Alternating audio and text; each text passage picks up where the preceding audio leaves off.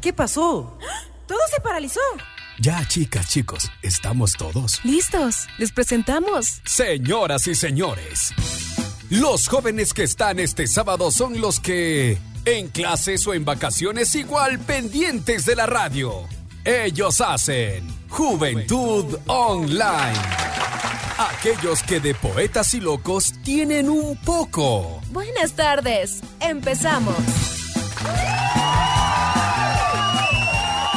Bienvenidos amigos y amigas, un sábado más de aquí a su programa Juventud Online. Quiero mandarle un gran saludo a usted que siempre está pendiente de nosotros a través de Municipal FM 102.9, la radio de la ciudad, y que siempre nos está observando también en nuestro Facebook Live en Sábado Loco y los reporteros populares y Hora Libre Pura Expresión Juvenil. Ya estamos casi por terminar el primer mes del año, pero estamos recargados en este día para entregarles la mejor información siempre en Juventud Online. También quiero mandarle un gran saludo a mi compañera de locución, a Nicole. Nico, ¿cómo te encuentras hoy? Cuéntame. Pero antes de eso, también quiero mandarle un saludo a Eduardo Parra, que siempre está pendiente de Juventud Online en los controles. Ahora sí, Nico, cuéntanos cómo estás en este sábado. Hola, hola, hola, mi Cami y a todos. Muy buenas tardes. Ya marcando ya un poco de la tarde, estamos iniciando hoy sábado 22 de enero pues estamos muy contentos de estar un sábado más junto a ustedes aquí en su programa de Juventud Online. Y les cuento que hoy tenemos un programa increíble. Les adelanto el tema del día de hoy. Estaremos hablando sobre las relaciones saludables. Así que usted tiene que estar muy pendiente de este programa porque tenemos una invitada de lujo, ¿no es cierto, Cami? Y le recuerdo también nuestros números 2510-510, 2510-511. Es la línea directa aquí a su programa Juventud Online o también si prefieren vernos también en nuestro Facebook Live, nos encuentran como Hora Libre por Expresión Juvenil o también como Sábado Loco y los reporteros populares. Todos ustedes que sean bienvenidos a este gran programa de Juventud Online. Cami. Así es, amigos. Y si ustedes también quieren llamarnos, siempre sabe que lo puede hacer al 2510 510 o al 2510 511. Nosotros siempre estamos pendientes de todas sus inquietudes y de sus preguntas. Pero Nico, ¿qué te parece si conocemos a la invitada que nos acompañará hoy para hablar sobre las relaciones saludables? ¿Qué dirán los expertos? Los temas que quieres conocer. Aquí viene la, entrevista. Ahora sí, les vamos a dar a conocer un poquito del perfil de nuestra invitada del día de hoy estará con, está con nosotros Carolina Andrade. es psicóloga por la Universidad de Nueva Orleans y máster en terapia sexual y de terapia de pareja por la Universidad de Barcelona. Estudió psicoterapia humanista en Gestal, en el Instituto Humanista Psicoterapia Gestal, en la sede del Ecuador, y al momento brinda acompañamiento psicológico a personas en terapia individual y también de pareja, además de acompañar en procesos de terapia sexual. Tiene experiencia trabajando con población vulnerable en situación de movilidad humana, grupos de, mujeres y también en sexualidad. Ahora sí, con un fuerte aplauso vamos a recibir a nuestra invitada del día de hoy, que es Carolina Andrade. ¿Cómo estás, Carolina? Qué gusto tenerte otra vez en los micrófonos de Juventud Online. Bienvenida al programa. Sí, bueno, Nico y todos eh, los miembros del equipo, muchas gracias por la invitación del día de hoy. Yo muy feliz de estar acá como siempre generando estos espacios para hablar de relaciones, que es un tema que me encanta. Así que bueno, ya vendrán preguntas, ya vendrán ojalá también llamadas de las personas que nos están escuchando para poder responder todas sus dudas en cuanto a las relaciones saludables. Bienvenida Carolina, muchísimas gracias por toda, eh, bueno, este tiempo que vamos a compartir y me uno a lo que tú decías para que todas las personas que nos están escuchando nos llamen, vamos a hablar sobre relaciones saludables, todo lo que usted tiene que saber para que pueda mantenerse tranquila, en paz con su pareja. Así que recuerde que usted puede llamarnos al 2-510-510 o al 2-510-511. También puede dejarnos todos sus mensajes a través de nuestro Facebook Live en las páginas de Sábado Loco y los reporteros populares y Hora Libre Pura Expresión Juvenil. Carolina, para comenzar, quisiéramos que nos cuentes un poquito desde tu aspecto personal, ¿qué es para ti el amor de pareja?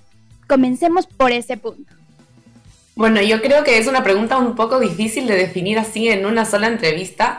Eh, de manera personal, creo que una relación de pareja que está dotada de un amor maduro, que ya vamos a hacer esa distinción entre el amor maduro y el romántico, tiene que ver con una relación de mucha confianza, de comunicación asertiva. Eh, para mí el amor también es eh, esos afectos o esas sensaciones que podemos sentir hacia una persona, no solamente en el ámbito amistoso e íntimo emocionalmente, sino también, si es que hablamos de una pareja, pues tenemos esta intimidad sexual que está de por medio. Entonces, eso es lo que denota o da el diferencial a una relación de amistad eh, frente a una relación de pareja, ¿cierto? Podemos tener este ámbito más como de lo erótico y por lo erótico me refiero a esta complicidad, a este... Em, esta creatividad y este dotarnos de la pareja en cuanto a lugares, expresiones y formas de ser que llegamos a tener con la persona, porque yo siempre digo cuando los clientes vienen a terapia y me dicen, bueno, es que esto, estaba súper enamorado y esta ruptura me ha dolido mucho y extraño mucho a esta persona, lo que yo les suelo decir así de entrada es como, a ver, no es que extrañas a esa persona como tal, porque ahí vamos a ese amor romántico y los mitos de, pucha, sin esta persona no puedo vivir. Y realmente no es así, ¿cierto? Eh, lo que extrañamos es la persona que fuimos con esa persona, que es distinto. Entonces, eso es el amor. Yo diría que es como esta expresión muy efímera, pero también muy sustentada en lo real, en los actos, en las palabras de afirmación que una persona puede expresar hacia otra desde su libertad de elección, porque no sabemos si es que vamos a estar toda la vida juntos, pero lo que sí sé es que hasta ahora, eh, no sé, pues yo hablando de mi pareja, elijo estar con esa persona.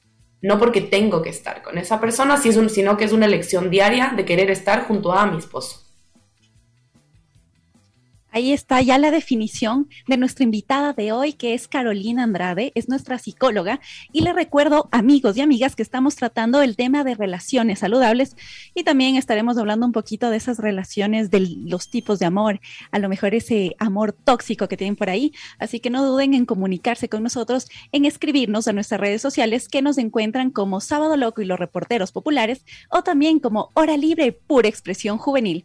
Pero Carolina, acabas de mencionarnos que es para ti el amor, pero quisiéramos que te, que te pongas al otro lado, como especialista, tú como doctora, con toda tu experiencia y todas las parejas que has tenido, ¿cómo va cambiando este concepto de amor con los diferentes grupos de edades? Bueno, al principio, si es que hablamos de adolescentes, ¿no? Empezamos en esta pubertad a descubrirnos, somos seres, seres sexuales, seres sexuados, y entonces empezamos en este descubrimiento de nuestro cuerpo y también todo el ámbito hormonal eh, desde la biología que nos juega un papel muy importante en este tema de la atracción y la sexualidad, la sensualidad, que es la capacidad de atraer o seducir. Entonces eh, empezamos con este amor un tanto inmaduro, diría yo. No porque no, no sea real, ¿no? Tendemos a, minimizar el amor adolescente, como que no es tan importante, como que quizá no es tan real. Y más bien es todo lo contrario, ¿no? Es un boom hormonal, es un boom de dopamina, serotonina, estos neurotransmisores que hacen que pues, nuestro estado de ánimo mejore y también empeore, ¿no? Si es que tenemos quizá una pelea, hablamos de un amor adolescente que puede darse como muy en lo efímero, pero muy fervoroso también, ¿no? Es como estamos en una bajo, Yo suelo decir que en los adolescentes tenemos un amor de montaña rusa. Estamos arriba, abajo, nos damos la vuelta, caemos. Entonces es un poco eso lo que se vive. Y yo diría que es necesario en el ciclo de la vida de un ser humano. ¿Por qué? Porque empezamos ya a descubrir cómo hacer relaciones, como nuestros primeros ensayos. Estamos ensayando en la teoría del amor. Entonces, es importante darle rienda suelta a este tipo de experiencias, evidentemente para los padres que nos están escuchando, con una guía pertinente. Y es por eso que yo siempre hablo de la comunicación y la confianza entre un adolescente y sus padres. Básico. Carolina. Discúlpame que te interrumpa, pero tenemos una llamada, así que vamos a seguir conversando también eh, sobre esto del amor adolescente que me parece muy interesante. Pero bueno, en este momento vamos a conocer quién está al otro lado de la línea. Así que buenos días, ¿con quién tenemos el gusto y desde qué sector nos llama? Buenas tardes, soy Felipe Ramos Vaquerizo, brevemente con inquietud ahorita que estaban hablando de ese tema. El otro día escuché en otro programa lo siguiente para que dé su opinión la experta. Mire, decía, eh, yo estoy interesado en una persona. Todos los del entorno pues están a favor, pero esa persona no. Ese sería un punto, pues yo no puedo opinar en ese otro aspecto. Pero puedo dar mi opinión en relación a relaciones saludables. Porque también como existe lo bueno, existe lo tóxico, existe lo saludable. Pero quisiera saber, para mi opinión, una relación saludable es una persona, es decir, porque yo tengo relaciones parentales un poco, sí he comentado un poco eh, álgidas. Una relación saludable parental es cuando, por ejemplo, alguien te hace llegar algún dinero, te hace llegar alguna cosa con respeto. Es decir, no pide nada a cambio. Ahora se habla mucho de solidaridad, ¿no? Esa sería mi opinión. Y por otro lado, pues una relación saludable, parental, de amigos, que yo me he apartado un poco de eso, es decir, lo cierto, la verdad, para que la otra persona pues pueda tomar decisiones y no hablar, por ejemplo, en nombre de la persona. Esa persona, por ejemplo, Felipe necesita esto, Felipe opina esto. Y yo pienso que una relación saludable es preguntarle, como un psicólogo, ¿no? Estas son las opciones. Tenemos esta situación de violencia, esta solución, esta persona y esta otra persona. Usted tome la decisión.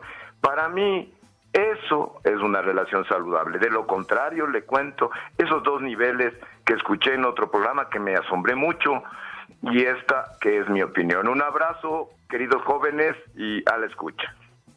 Muchísimas gracias, Felipe, por siempre comentarnos su opinión aquí en Juventud Online. Para nosotros es necesario conocer lo que ustedes también tienen para contarnos. Bueno, Carolina, ¿qué le podemos comentar un poquito a nuestro amigo Felipe que nos daba un poco de la opinión sobre lo que es la relación saludable para él? Y también nos comentaba algo eh, que debemos tomar en cuenta, que también debemos tener relaciones saludables no solo con la pareja, sino también con amigos y familia. Al respecto de esto, ¿qué le puedes comentar, Carolina?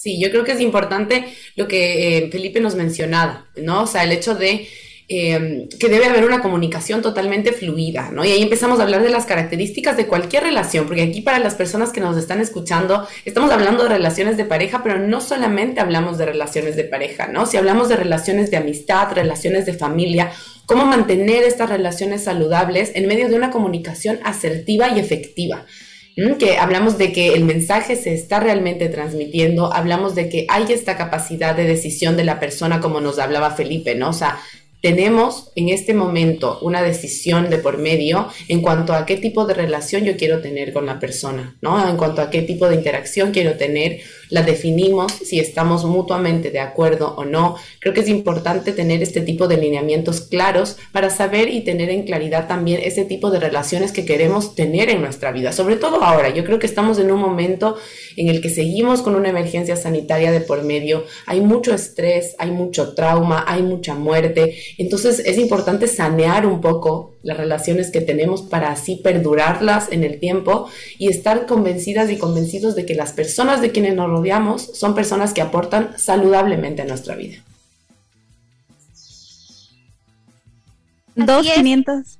2510 510 2510 511 es la línea directa aquí a su programa Juventud Online y también si usted quiere dar ese aporte y dejarnos conocer qué es lo que usted piensa sobre las relaciones saludables, puede hacerlo a nuestros números, le repito, 2510 510 o 2510 511 o también si desea puede escribirnos a nuestra redes sociales que nos encuentran como Sábado Loco y los reporteros populares o también como Hora Libre Pura Expresión Juvenil. Pero Carolina, estábamos hace unos minutos hablando sobre esos diferentes tipos de amor. Tú mencionaste algo, amor romántico, pero ¿qué consiste ese amor romántico, ese amor maduro? ¿Qué son cada uno? Importante definirlas. Creo que eh, el amor Mm, dicho desde la parte romántica. Ya hablamos ahora como del amor vainilla. ¿A qué me refiero con esto? En muchas revistas ahora se está hablando respecto de este concepto y es el amor como lo vemos un poco eh, en las películas de Disney, en las películas románticas, este amor como desviviéndonos por el otro, este amor fusional, el amor por el que yo encuentro mi media naranja y digo, pues ya, aquí encontré el amor de mi vida, somos uno, esta, esta frase tan peligrosa ¿Por qué yo le digo esto a las personas? Es una frase peligrosa porque yo me voy desindividuando en el amor romántico, es decir, voy perdiendo mi individualidad. Eso es peligroso, ¿ya? Porque cuando estamos en un momento álgido o quizá en una ruptura, estas personas suelen tener un desapego súper fuerte y un desamor muy profundo que llega a niveles depresivos incluso. Entonces, es un amor eh, que se puede dar como hasta cierto punto desde la toxicidad o desde lo enfermizo. Volvemos a una codependencia emocional. Entonces, si yo no estoy contigo, me muero. Si yo no estoy contigo, ya no sé qué voy a hacer, ya no sé cómo va a ser mi vida. Y hay personas que llegan mucho con esta narrativa a la terapia. Yo les hablo aquí desde la experiencia terapéutica y también desde la experiencia con amigas y amigos que en ciertos momentos, y mía también, porque yo no puedo decir que yo no estuve en una relación tóxica nunca, ¿no? Ni que mi relación es perfecta. Es el colmo un poco de los terapeutas de pareja que siempre estamos trabajando en nuestras relaciones. Y es por eso, ¿no? Porque nos vamos dando cuenta del valor que tiene como les decía hace un momento, sanear este tipo de amor, sacar los mitos del amor romántico de por medio. ¿Qué amores tenemos en el amor romántico? El amor todo lo puede, son esos típicos mitos, ¿no? Por el amor yo daría todo, sin ti voy a morirme o sin ti no sé cómo vivir, encontré a mi media naranja, los opuestos, porque siempre tenemos que ser opuestos, se atraen y es como ese, ese tipo de recetas, yo digo, son las recetas para el desastre porque son combinaciones perfectas para una relación tóxica, que ya lo iremos hablando en su momento, ¿ya? Ahora, si hablamos del amor maduro, un amor maduro de qué está dotado? Primero sanearlo, como les decía, de estos mitos del amor romántico, sacar un poco de la cabeza esta idea de que por amor uno todo debe de aceptar y que el amor implica dolor y que implica soportar, porque ahí llevamos a una fina línea a las relaciones de eh, violencia, incluso, ¿no? Situaciones de mucha eh, violencia física, emocional, psicológica, económica. Entonces, si es que vamos permitiendo cosas, ahí vamos eh, dejando de lado quiénes somos. Entonces, en un amor maduro, muy claros los límites. Un amor maduro implica pasar del enamoramiento, que científicamente hablando son 18 a 24 meses el enamoramiento, por eso es que muchas parejas cortan a los dos años, porque ya se les acaba el amor, como suelen decir los jóvenes, ¿no? Eh, ya no estamos enamorados, le empezamos a ver la quinta pata al gato, ya no me gustó cómo se peinó, ya no me gustó lo que me dijo, entonces chao, ¿no? Y por suerte tenemos esa capacidad de que el amor sea así, fluido, ¿no? O sea, yo no tengo que amarrarme a alguien para ser feliz. Entonces el amor maduro más bien implica una autonomía de las partes, el saber que yo soy una persona completa, que decido estar con otra persona igual de completa y nos complementamos, pero no nos completamos, no es como esta persona me completa, ¿me completa de qué? Porque yo ya vine completa a esta relación y lo que vengo es a ofrecer una relación vincular con la otra persona desde el saber que somos iguales. Eso también es súper importante. Muchas veces, sobre todo en los adolescentes, hay muchas parejas que, por ejemplo, tienen mucha diferencia de edad. Y justamente estaba leyendo el otro día un caso de la Corte Interamericana de Desarrollo de Derechos Humanos que hablaba de este tipo de relaciones como relaciones que pueden implicar una violencia infantil. ¿Por qué? Porque, por ejemplo, ahora vemos niñas de 14 años con chicos de 24, 25 años y entonces hay situaciones ahí de violencia implícita. ¿Por qué? Porque hay una relación jerárquica de poder. Yo te veo más grande, te veo como mi Superman, ¿no? Te veo hermoso, guapo, perfecto, me llevas a lugares que yo no podría entrar, a, a, no sé, pues me das alcohol cuando yo en realidad no estoy todavía permitida de ingerir eh, alcohol. Entonces, ese tipo de relaciones hay que cuidar bastante. Incluso ahora sé que aquí en el Ecuador, en, el tema de justicia, pues está analizando en la Corte también este tipo de casos, ¿no? Porque ya no es un tema eh, de carácter privado, eso también es importante, ¿no? Es como nuestras relaciones de pareja, sí, son privadas, pero hay que llevarlas también a lo público cuando hay que denunciar. Y las personas que nos están escuchando, si están en una relación tóxica, por favor, llamen, denuncien hagan su parte, porque nadie los va a sacar de esa relación tóxica más que ustedes mismos. Estimada Carolina, es importante todo lo que nos comentas, pero me llamó algo la atención. Si estamos en un momento de una relación tóxica, ¿a dónde podemos denunciar? Porque tú nos dijiste, llamen y denuncien. ¿Podrías eh, guiarnos en este sentido? ¿A qué, ¿A qué recurso podemos ir? ¿A quién podemos llamar? ¿Dónde podemos eh, desahogar este, este terrible caso que son las relaciones tóxicas que pueden desembocar, obviamente, en relaciones de violencia. Sí, hay varios canales, ¿ya? Yo aquí no quiero ser tampoco alarmista y decir, bueno, si es que ya te alzó la voz, ya estás en una relación de, violencia, pero así empieza, ¿no? Entonces, no quiero ser alarmista, pero tampoco quiero que lo dejemos como en, a la deriva, este tipo de situaciones, ¿no? Y sobre todo si hay personas que nos escuchan y se están conectando con violencia, por ejemplo, psicológica. ¿Cuál es la violencia psicológica más eh, vívida en este momento, la luz de gas, no sé si ustedes lo han escuchado, es como todo el tiempo estar disminuyendo a la otra persona, todo el tiempo yo tengo la culpa, todo el tiempo yo soy la que tengo que cambiar, siempre yo soy la fea, la gorda, la mala, la loca, o sea, todo ese tipo de palabras psicológicamente van calando en la psiquis de la persona, en, el autoconcepto, que es esta forma en como yo me veo a mí misma. Entonces, si es que esas palabras son el día a día de una relación de pareja, eh, y no y siento que ya me metí en esto porque muchas personas jóvenes sobre todo dicen pucha yo ya me, vine contra viento y marea con esta persona y ya decidimos unirnos y entonces ahora tengo que asumir mi, mi decisión. Ya no puedo dar vuelta atrás y qué es lo que pasa en una relación de violencia nos vamos aislando. El, el, el agresor va aislando a la víctima la va de su círculo social, de su círculo familiar, de su círculo laboral por celos y la persona que está en esta situación se siente realmente totalmente sola. Entonces, ¿a qué acudimos cuando yo les decía llamen? En espacios como estos, ¿no? No, no a denunciar y decir, pucha, ayúdenme a algo, sino contar la historia, porque eso ya nos ayuda a psicológicamente empezar a sanar. Yo también tengo un canal en Instagram en el que siempre dejo eh, de por medio la opción de que las personas me puedan enviar un mensaje, de que me puedan enviar, y muchos psicólogos aquí lo hacen, ¿eh? o sea, no quiero decir yo que soy la única, muchos colegas tienen esta opción de denunciar desde la palabra. Mire, me está pasando esto, Carolina, ¿qué hago?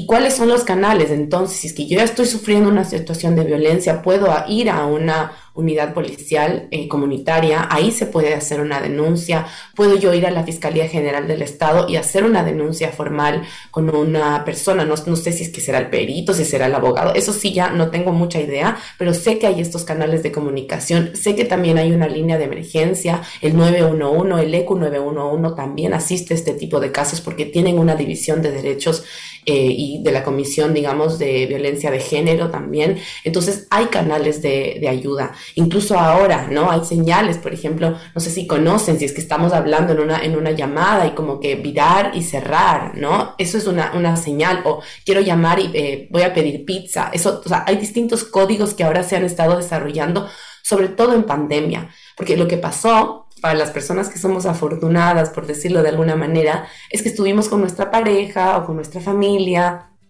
teníamos que comer, teníamos una facilidad económica, pero muchas personas no la tuvieron y más bien muchas mujeres y hombres fueron encerradas y encerrados con sus agresores.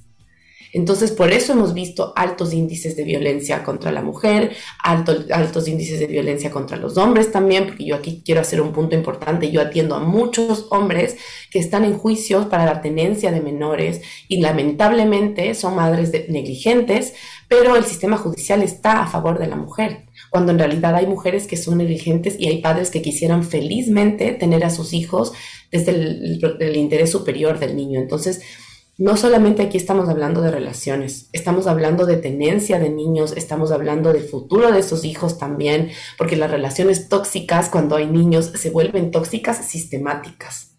O sea, todo el sistema está inmerso en esa toxicidad de la pareja.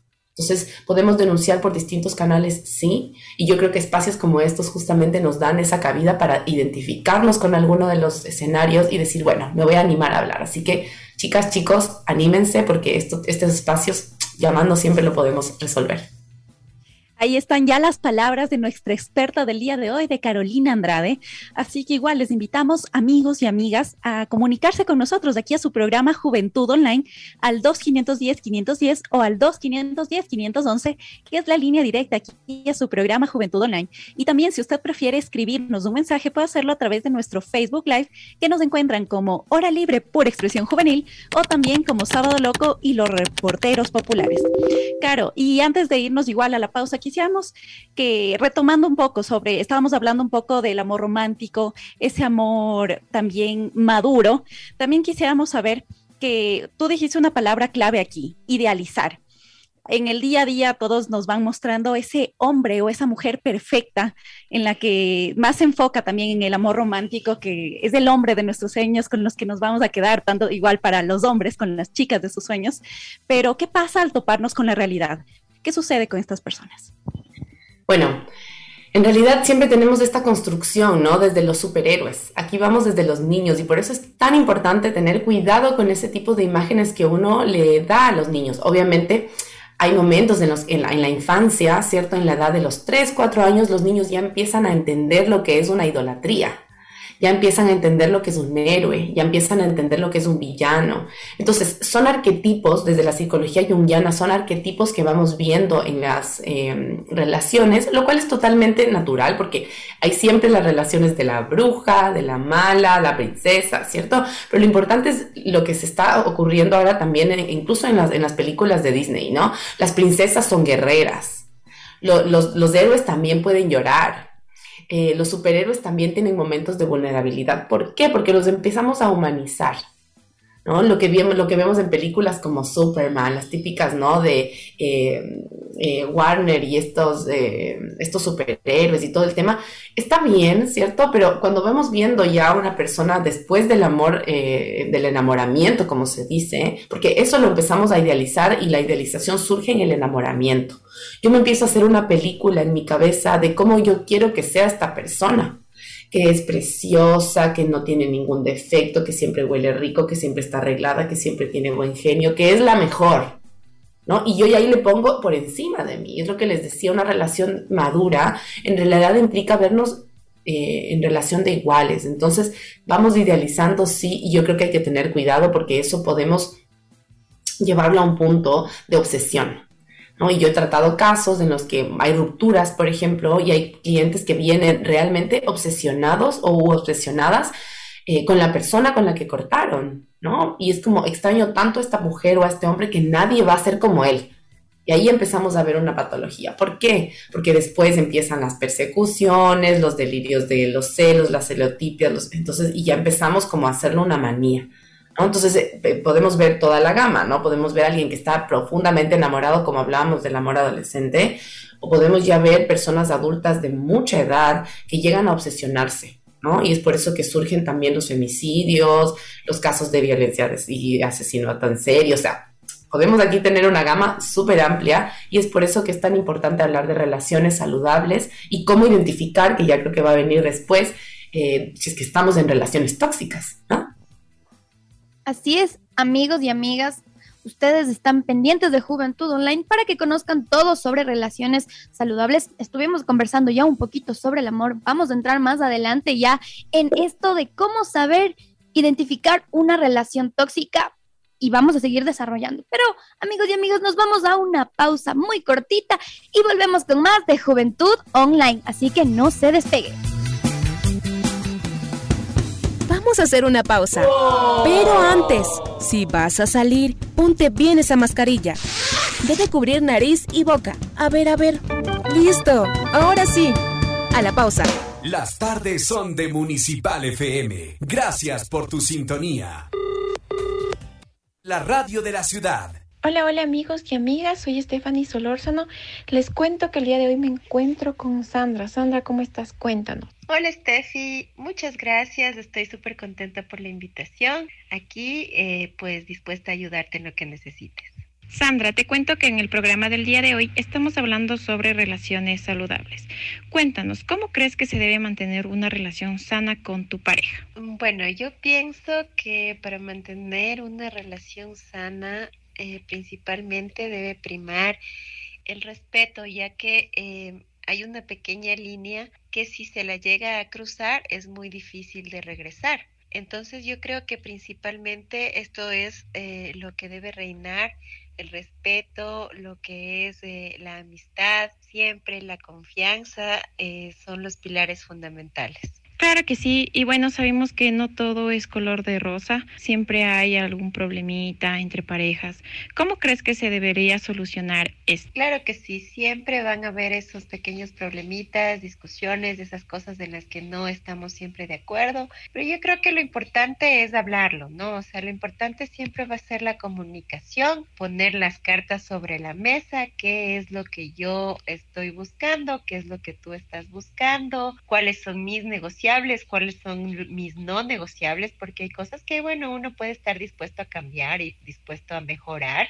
y hay cosas que definitivamente se basan en nuestros valores y pues no estamos dispuestos a negociarlos. Entonces, creo que para solucionar los problemas, ante todo, siempre es la comunicación y sobre todo ser sinceros, no quedarnos callados con las cosas que tenemos por decir, obviamente siempre teniendo tino, diciéndolo siempre con mucho cariño, con mucho amor y respeto para la otra persona, para no ofenderlo y caer en más problemas, ¿no? Así es, y bueno, sabemos que no solo con nuestras parejas tenemos este tipo de relaciones, ¿no? Sino también a veces con familia, amigos. Cuéntanos tal vez alguna experiencia con tu familia, amigos que hayas tenido una relación no saludable. ¿Cómo lo manejas? Es verdad, las relaciones no solamente se manejan entre parejas, sino entre familia, entre amigos. Y bueno, tú sabes que siempre siempre hay a nuestro alrededor personas eh, que no saben mantener los límites o que les gusta sobrepasar nuestros límites, a las que llamamos personas tóxicas,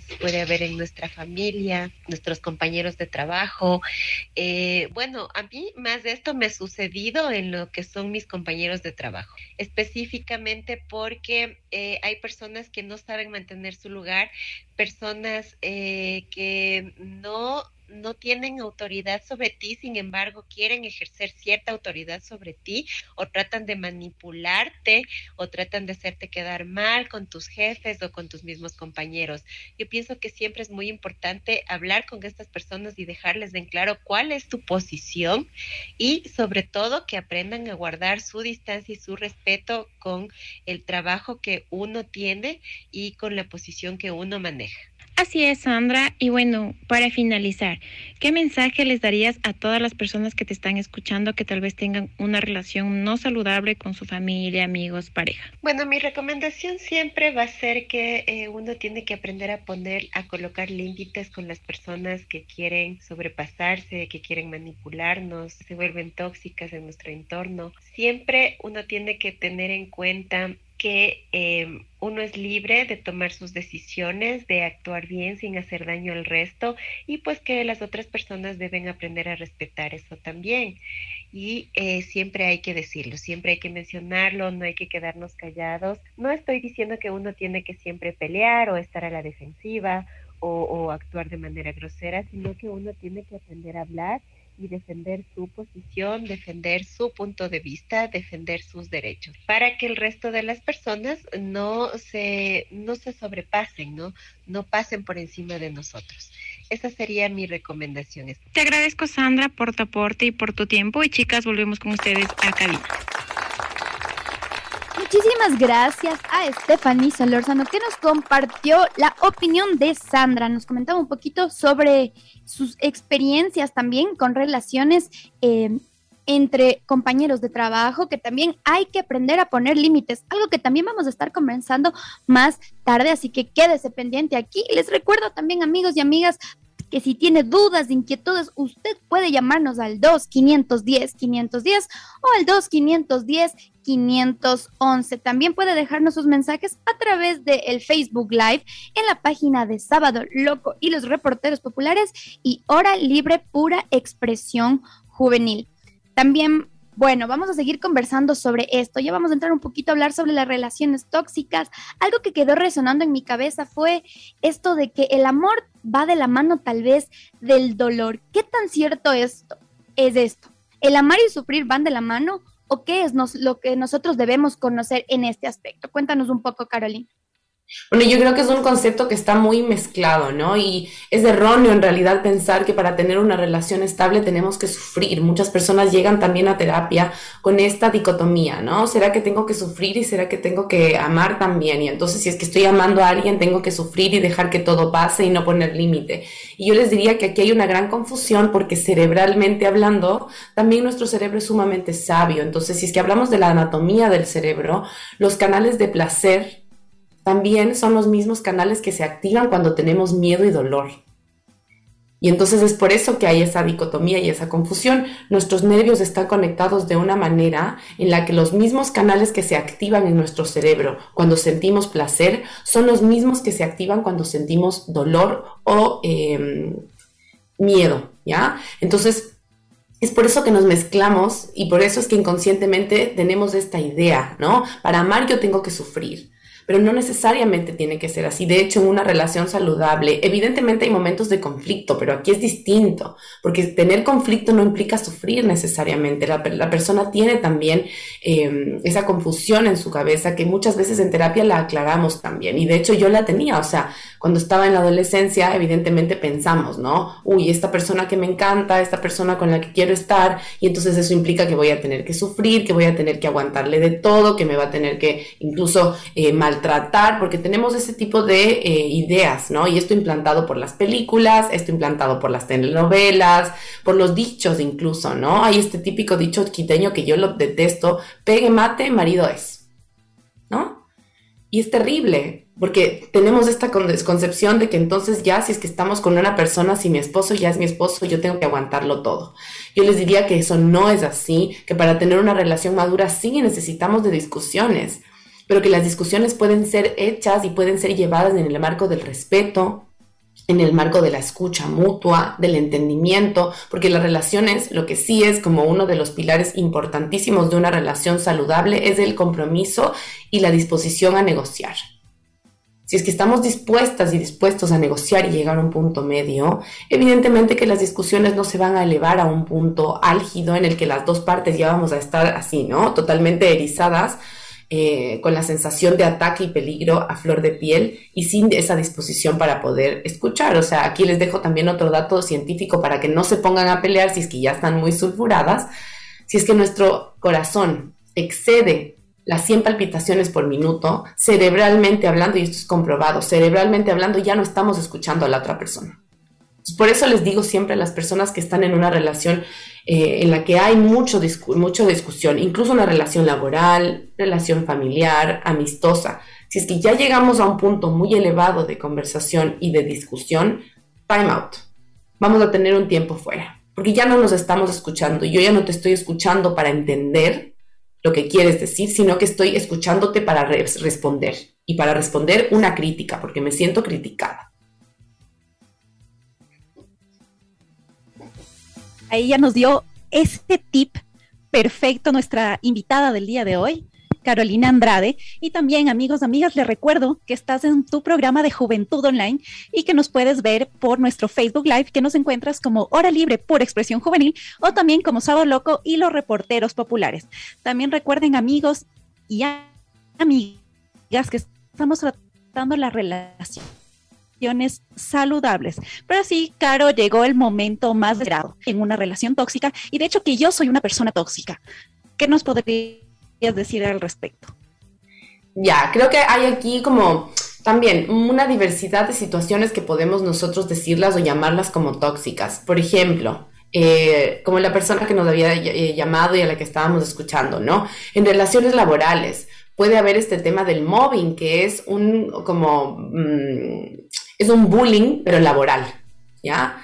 Entonces, hay estas situaciones en las que yo siento ese acoso laboral, ¿no? Acoso por ciertas situaciones que sean de, de, mi trabajo, pero generalmente esto ocurre mucho por situaciones personales no tiene que ver con el trabajo de la persona, ni si lo hace bien, ni si lo hace mal. Y entonces aquí estamos hablando de una relación tóxica. ¿Por qué? Porque la persona que tiene un problema conmigo en el trabajo y que me está molestando y que me persigue y yo siento que me acosa, no me viene y me dice, oye, me molesta esto de ti. Porque no somos así, hay que ser muy eh, francos, ¿no? O sea, la personalidad del ecuatoriano en general es súper pasivo-agresiva. Yo te amo cuando haces lo que yo quiero que hagas, pero te odio si es que te atreves a hacer algo contrario. Te dejo de hablar. Como que yo digo, estas personas que suelen ser súper ponzoñosas, ¿ya? Como no haces lo que yo quiero y como no te logré manipular y disuadir, entonces ya no te hablo, te distancio, ya no te quiero, ya no te llevo el regalito al trabajo para que tú también tomes tu cafecito, te empiezo a hacer de lado, me empiezo a hacer en los equipos, ¿no? Es como el Fight Club de, los adolescentes, pasa eso en, las empresas, ¿no? Y aquí es importante la intervención del, del, departamento de psicología. Por eso es que es tan importante que haya un psicólogo en este tipo de organizaciones que ya empiezan a hacerse grandes, porque si no, este tipo de conflictos que llevan más como a lo colegial, porque en realidad es eso, son inmadureces de cada una de las personas que no logran eh, afrontar la situación de una manera eh, diligente, que no logran sentarse en una oficina y decir, ve, lo que me cae terriblemente mal de ti es esto, esto, esto. Pero eso no lo hacemos, ¿no? Nos vamos como por las ramas, como se dice. ¿Ya? Entonces, eso puede ser una relación tóxica. La relación tóxica de por sí tiene una comunicación deficiente. Entonces, si es que hablamos de una relación de amistad parental, de pareja, peor aún de pareja, la comunicación de una relación tóxica es sumamente deficiente. Así es. Eh, Carolina, nos mencionaste algo sobre manipulación. En este caso, bueno, sabemos que dentro de las relaciones tóxicas esto se puede dar, pero muchas veces nosotros no sabemos cómo identificar a una persona manipuladora, porque tal vez sus actitudes ya nos parecen normales o nosotros ya como nos decías antes, eh, aceptamos todo sin poner tal vez un límite. Pero en este caso, ¿cómo identificamos a esta persona que es manipuladora? Bueno, hay distintas, mm, distintos esquemas de personalidad. Aquí no me voy a poner muy técnica ya porque no quiero aburrirles, pero por ejemplo, ¿no? Tenemos este típico esquema narcisista. Una persona narcisista se caracteriza por ser súper ególatra, ¿ya? Entonces, todo el tiempo es para él o para ella las cosas, yo soy lo más importante, yo soy la primera, yo soy la más bonita, yo soy lo que realmente importa, yo soy la que tiene la razón. Esto solemos verlo mucho, ¿no? En parejas en las que hay una jerarquía que no es equitativa, ¿no? Entonces, como ya la jerarquía me pone a mí tres escalones por encima tuyo. Y por, por, lo tanto, el discurso de una persona manipuladora es que tú siempre haces lo que no tienes que hacer, es que tú siempre interpretas mal las cosas, es que todo es tu culpa porque por mí la relación está perfecta, pero tú eres la que no está feliz. Em, es que tú no haces lo que yo te digo, si ves, y por eso te andas sintiendo como te sientes. Esos son los típicos discursos de una persona manipuladora. Es que yo te dije y tú no me hiciste caso. Entonces yo no me, fíjense, ¿no? Una persona que manipula es una persona que se hace la víctima también, porque yo, pobrecita, estoy en esta relación, que no entiendo a esta mujer que es una loca o este hombre que ya no sé qué, es, qué pasa porque es un arrebatado. Me resto responsabilidad. Eso es una palabra clave para una relación tóxica. Yo no tengo la culpa. Es que el culpable eres tú, porque tú eres el problema. ¿Mm? Y en realidad, ¿qué es lo que se genera en una relación? Somos co-creadores de la toxicidad. Porque para ver una pelea se necesitan dos. Para ver eh, una, una, discusión necesitamos de dos contrapuestos. Y para ver una relación tóxica necesitamos de dos personas tóxicas. Acabamos de hablar, Carolina, sobre ese comportamiento un poco manipulador, pero algo que tampoco se escapa son los famosos celos. ¿Qué nos podrías decir sobre los celos y hasta dónde podría llegar una persona con, estos celos, con este, ¿qué le podría, cómo le podríamos denominar? ¿Patología, trauma? ¿Qué nos dirías tú? Mira, tiene un poco de todo, ¿ya? Y qué bueno que hablemos de este tema porque en la adolescencia, juventud, se da a rienda suelta situaciones de violencia muy fuertes y manipulación muy fuertes por este tema de los celos, ¿no? Y esta frase que también la detesto, si es que te aman, te celan, ¿ya? Que eso es un mecanismo de control súper fuerte y está en el inconsciente colectivo. Y yo le decía una vez a mi esposo y le decía, oye, pero tú, qué, qué chévere, o sea, no, no eres celoso conmigo, como que no me dice, pues que yo no tengo por qué ser celoso contigo, porque yo confío en ti y sé el vínculo del que nosotros eh, vivimos todos los días y sé lo que he construido contigo y sabemos lo que hemos construido juntos. Entonces eso a mí me da la seguridad de que tú puedes salir con quien sea y sabemos que vamos a estar juntos los dos y no importa en qué contextos porque yo confío en ti. ¿Y cuál es el tema de los celos? Que yo no confío en mi pareja. ¿Pero por qué? Porque tengo una gran desconfianza en mí misma. Y por eso es que cuando decías tú, Nico, ¿es un trauma o es una patología? Yo te diría que cuando llega a un punto de celotipia y llega a un, tipo de manía o incluso a un tema eh, de psicopatía, ¿no? Ya hablamos de situaciones en las que hay un trauma de por medio. Sí, esa persona que es muy celosa y que probablemente no tiene un buen control de la ira, tiene un trauma de por medio sea de que le fueron infiel en algún momento, sea de que esa persona fue infiel también a su pareja y perdió mucho, sea porque tuvo una experiencia en su niñez en la que vio a sus padres de esta manera, sea porque sus padres también tenían esta misma configuración de pareja, de celotipia. Entonces, ¿qué va pasando? Y por eso hablábamos de los niños hace un momento. Los niños van imitando. Y si es que yo como niña o niño voy viendo que limitar a mi pareja y que celarla es algo natural, yo después lo voy a hacer porque vaya, voy a normalizarlo. Y eso decías tú también, Cami. O sea, era normalizar eh, ciertas situaciones que no son normales y la celotipia es una de ellas. Mucha gente lo normaliza y dice, ay, mira cómo me ama, que me cela tanto. Pero en realidad eso es una forma de manipulación también. Y a veces uno dice, no, bueno, el que nada, el que, el que, el que, el que nada, el que nada esconde, nada, nada teme. ¿no? El que nada debe, nada teme. Así. Nada debe, nada teme. Entonces, eh, si es que hablamos desde esta sinceridad y yo te digo, oye, pero salí con fulanito, ¿y qué pasa?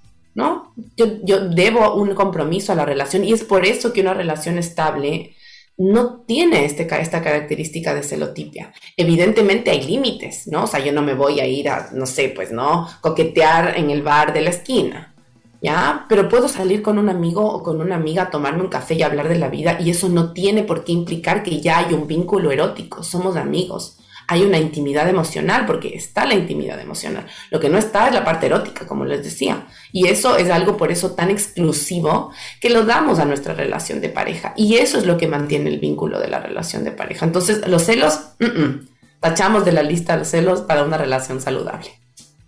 Así es, amigos y amigas. Es importante conocer sobre estos conceptos que tal vez en nuestra sociedad ya se han normalizado, como algunas veces ya nos ha comentado Carolina de que si me quiere me tiene que celar, pero tenemos que ir sacándonos de la cabeza eso para que, como decía también, los niños no aprenden este tipo de cosas y no las vayan replicando con sus parejas. Y no solo también, bueno, entre parejas, eh, sino en en amigos, porque también se da este celo de amigos que también puede llegar a ser algo un poco tóxico. Pero bueno, ahí están los consejos de nuestra experta del día de hoy para que usted sepa cómo ir manejando este tipo de cosas. Bueno, también sucede, ¿no? Que hay personas que tal vez ya se sienten dentro de una relación tóxica, sin embargo, no se alejan. Están un poco, digamos, dependientes emocionales. ¿Qué papel juega en, en este sentido la dependencia emocional? Cuéntanos un poquito, Carolina. Bueno, justamente hablaba del narcisista, ¿no? De la narcisista y cuál es como la receta perfecta para el desastre, como digo yo, viene con una persona codependiente.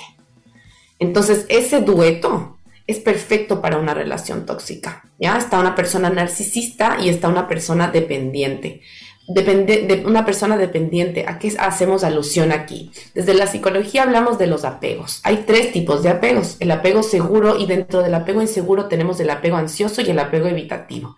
El apego ansioso es, este, aquel en, el cual uno ve, uno ve a un niño, esto se lo hizo en estudios en los años 50 y sigue todavía vigente, porque se ve que un bebé con su madre, cuando tiene un apego ansioso, llora desesperadamente cuando la madre ya no está llora desesperadamente por alimento y se siente sumamente enojado e indispuesto cuando la mamá vuelve, porque está enojado porque esa madre se fue. ¿Qué pasa y por qué les hago alusión a los bebés? Porque esto trabajamos mucho en niñez, cuando hay personas dependientes, trabajamos mucho en la terapia en su niñez, en su adolescencia, cuáles son sus sistemas de apegos, cuál es un apego seguro, que es el, el que idealmente deberíamos de tener todas las personas es un apego en el que yo me siento suficientemente independiente como para ir a explorar el mundo. Esto pasa cuando las, relaciones de pareja también tienen un deseo sexual súper, súper activo. ¿Por qué?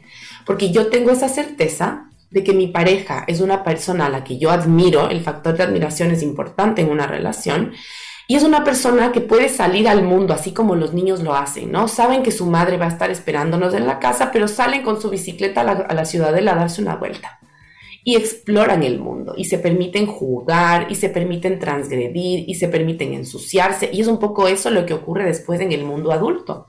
Yo sé que mi pareja tiene su tiempo fuera de nuestra relación y eso es saludable, porque una relación tóxica que también tiende a suceder, estamos como chicle.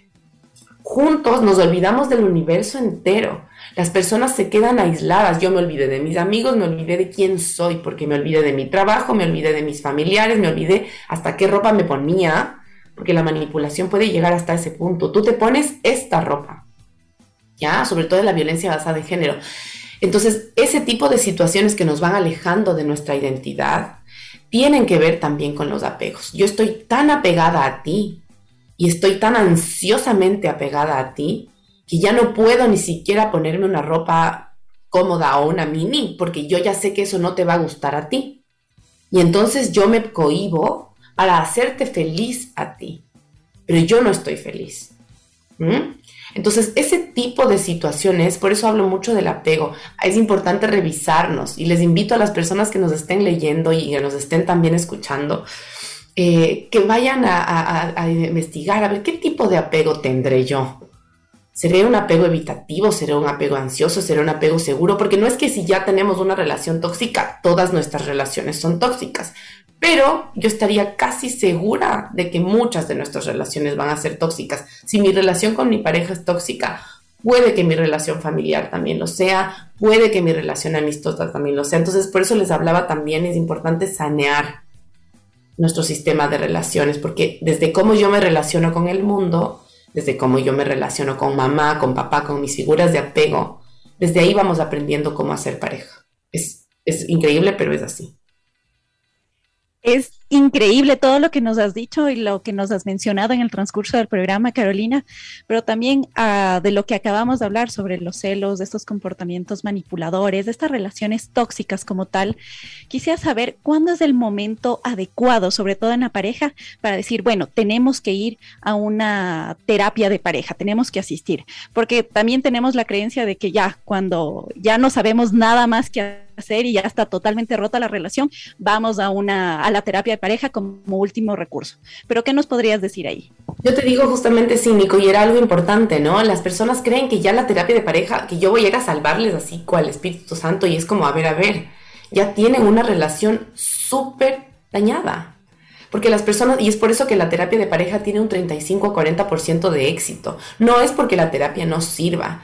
Yo te comentaba ayer, Nico, y que sería importante aquí a las personas que nos están escuchando comentarles también que hay personas, especialistas, colegas míos, yo tuve la oportunidad de estar con una persona que es realmente para mí una eminencia en Barcelona, y él lo que hace es que va a las cortes de Noruega, él es canadiense, pero le pagan las cortes noruegas para que vaya a mediar con las parejas. ¿Y para qué las cortes noruegas hacen esto? Para que los niños tengan una protección después del vínculo parental con parejas que han tenido un alto nivel de conflicto. Entonces, este, este señor lo que hace es que sienta en un mismo sillón en su, en su consultorio a personas que no han podido sentarse juntas en 10, 15 años. Y recién ahorita se están divorciando porque no se han podido soportar tanto que ni siquiera han querido firmar los papeles en la corte. Entonces, ¿a qué voy con todo esto? Esperamos a que una relación esté así totalmente acabada para ir a terapia de pareja. Y en realidad la terapia de pareja debe de ser algo que debemos de tener como una carta sobre la, sobre, sobre la mesa todo el tiempo. Hay parejas que vienen muy a tiempo a la terapia. El, el problema empieza hace un año, por ejemplo.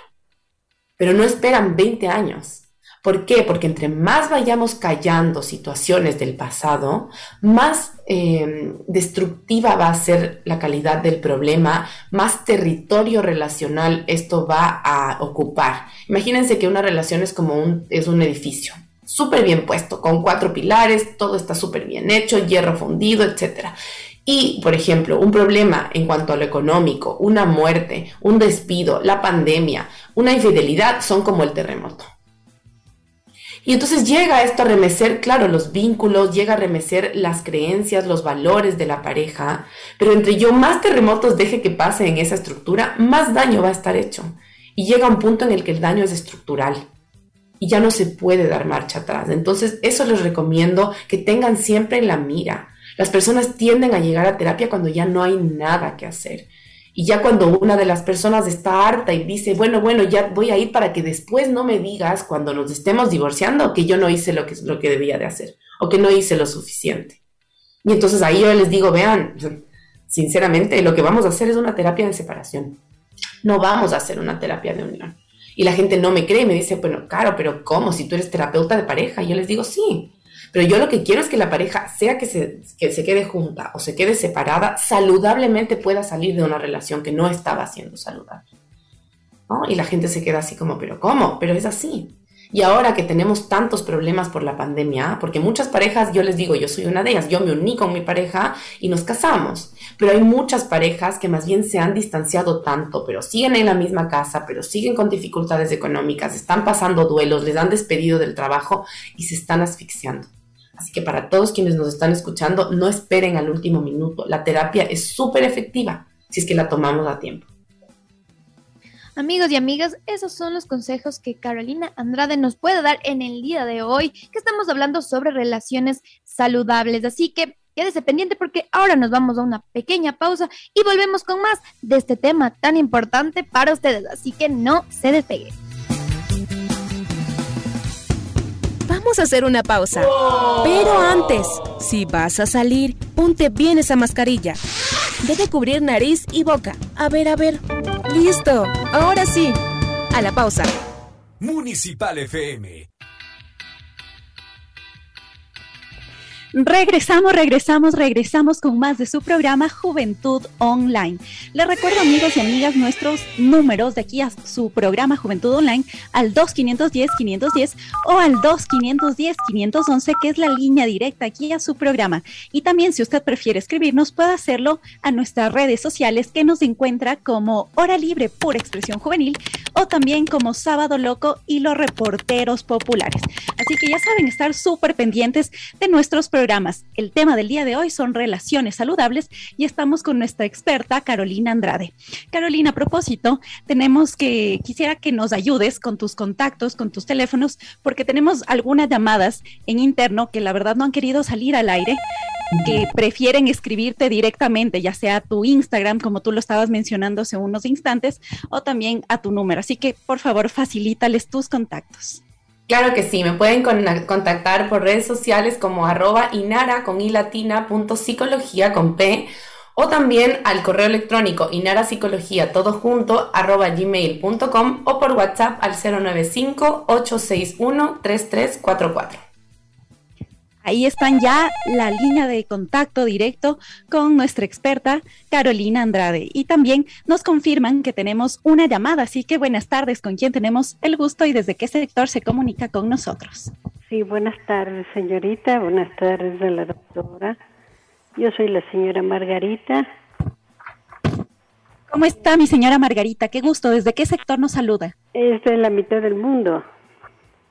Un saludo a toda la mitad del mundo, pero cuéntenos ahora sí el motivo de su llamada, mi doña Margarita. Sí, yo le he escuchado atentamente a la doctora, ¿no? Yo soy una persona adulta mayor, ya 70 años tengo, pero soy divorciada hace 11 años.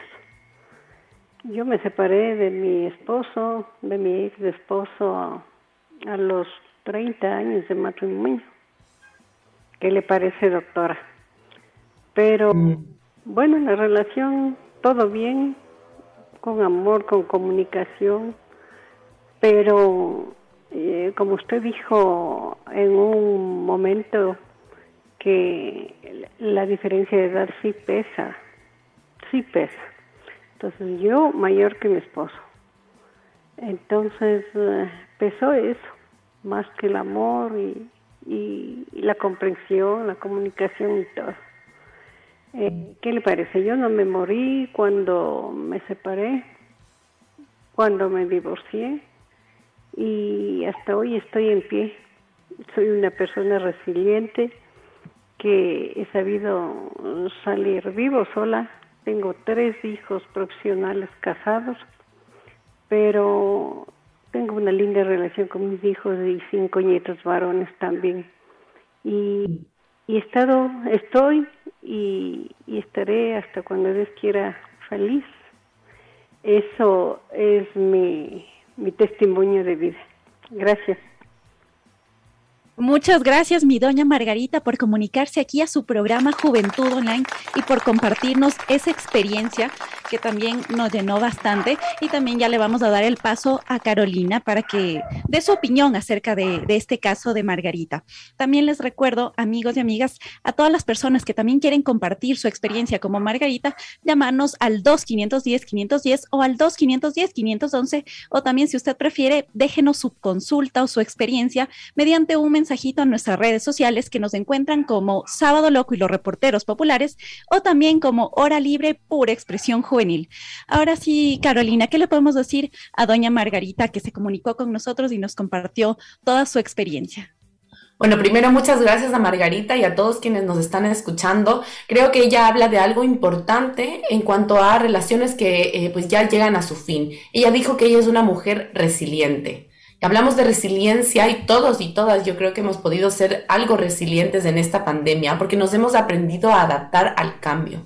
Esa es una persona resiliente, una persona que puede adaptarse a cambios que son sin duda complejos, como el que ella nos comentaba después de 30 años de convivencia con su pareja. Y ella nos decía algo importante que yo creo que más allá de la edad, hay que evaluarlo como cambios en el ciclo vital de la persona.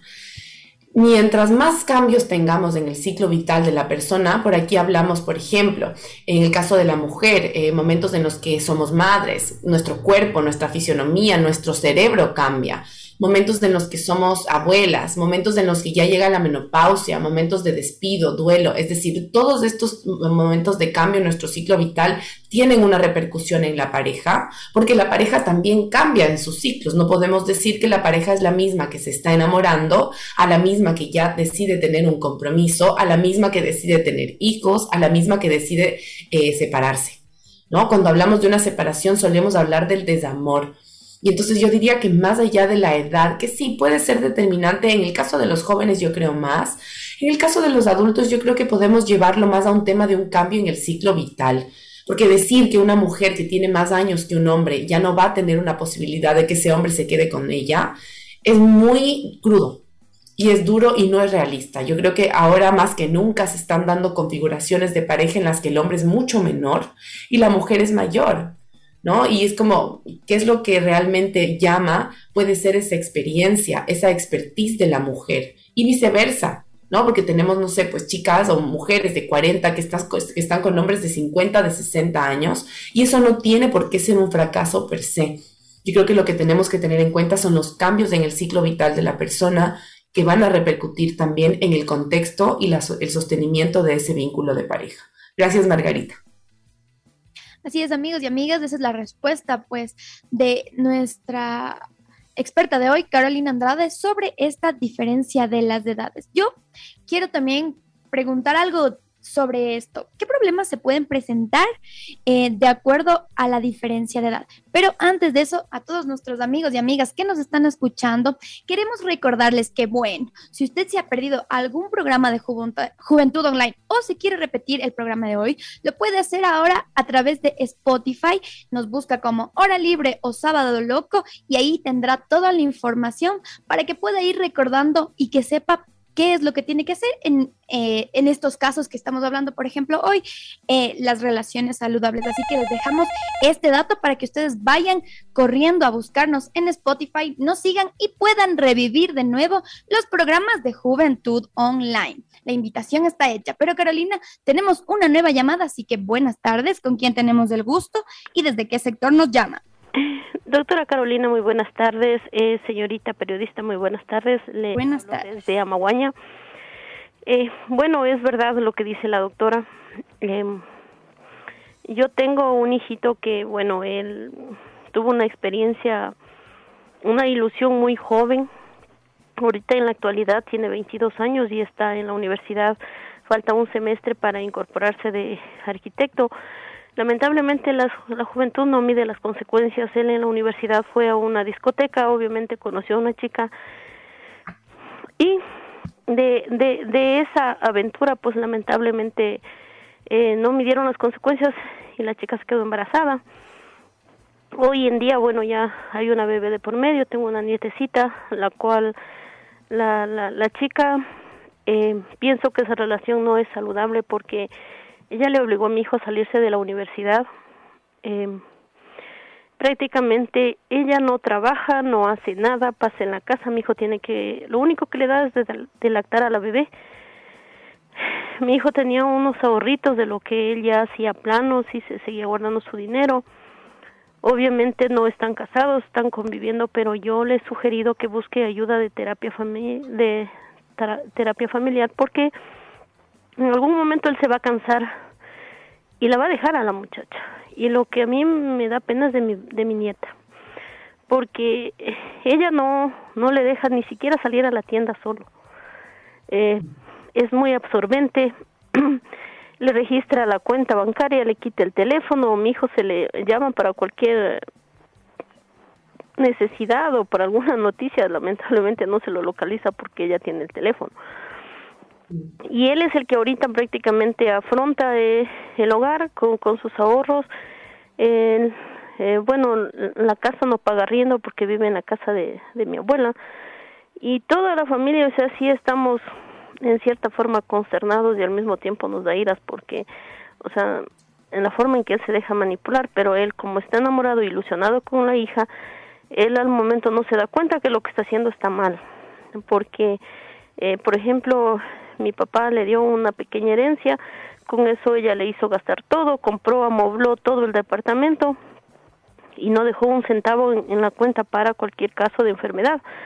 Entonces, yo quisiera pedirle de favor que me ayude con, yo en el número me quedé en el 61 que necesito el celular porque yo sí quiero ayudarle de esa manera a mi hijo. O sea, yo le he dicho a ella, dice, mami, dame buscando un lugar, en verdad, porque, por ejemplo, ella no sabe cocinar, no sabe hacer nada. La verdad, no sabe hacer nada. Eso. Ok. No sé si sigo yo, siguen ustedes, chicas. Eh, bueno, Muchísimas gracias a nuestra amiga que nos llamó desde Amaguaña. Claro que sí, contándonos de esta experiencia. Este espacio es para que ustedes nos dejen sus dudas y que los expertos que nos acompañan en cada sábado puedan aconsejarles. En este caso, eh, Carolina, para que también puedas recordar los números, para que se puedan contactar contigo, para que puedan pedir asesoría y también para que nos comentes un poco sobre qué hacer en estos casos. Sí, bueno, muchas gracias a la persona que nos dejó su testimonio. Los teléfonos es solamente para WhatsApp, el 095 861-3344, también al correo electrónico inarapsicología todo junto arroba gmail.com o por mis redes sociales arroba inara con i latina punto psicología, psicología con P. Creo que es importante lo que nos comenta esta madre, porque realmente veo su, em, desde su voz se puede notar esta angustia, esta decepción, el enojo. Lo que yo primero le diría es que no se aleje de su hijo, ¿no? Porque estas redes de apoyo que él puede tener, pues realmente lo, de alguna manera son un aliciente a esta relación que desde el punto de vista de esta persona, pues está totalmente errada y tóxica. Eh, el contexto en el que se dio esa relación también es importante revisarlo porque no hubo un tiempo de conocimiento de la otra persona. Fue algo que se dio en una noche. Eh, si bien es cierto, ahora hay una consecuencia de una bebita y como muy bien ella dice, pues hay que tomar muy en consideración el bienestar y, el interés superior de esa menor, sí es importante entonces trabajar en esa relación, sobre todo si es que hay manipulación, celos de por medio, hablamos de una relación tóxica entonces, en la que evidentemente pues las personas involucradas están en un amor inmaduro, eh, en el que no hay confianza, en el que no hay buena comunicación, en el que el vínculo está totalmente pendiendo de un hilo, porque como no han tenido tanto tiempo de, convivencia, eh, pues obviamente hay mucha discordia.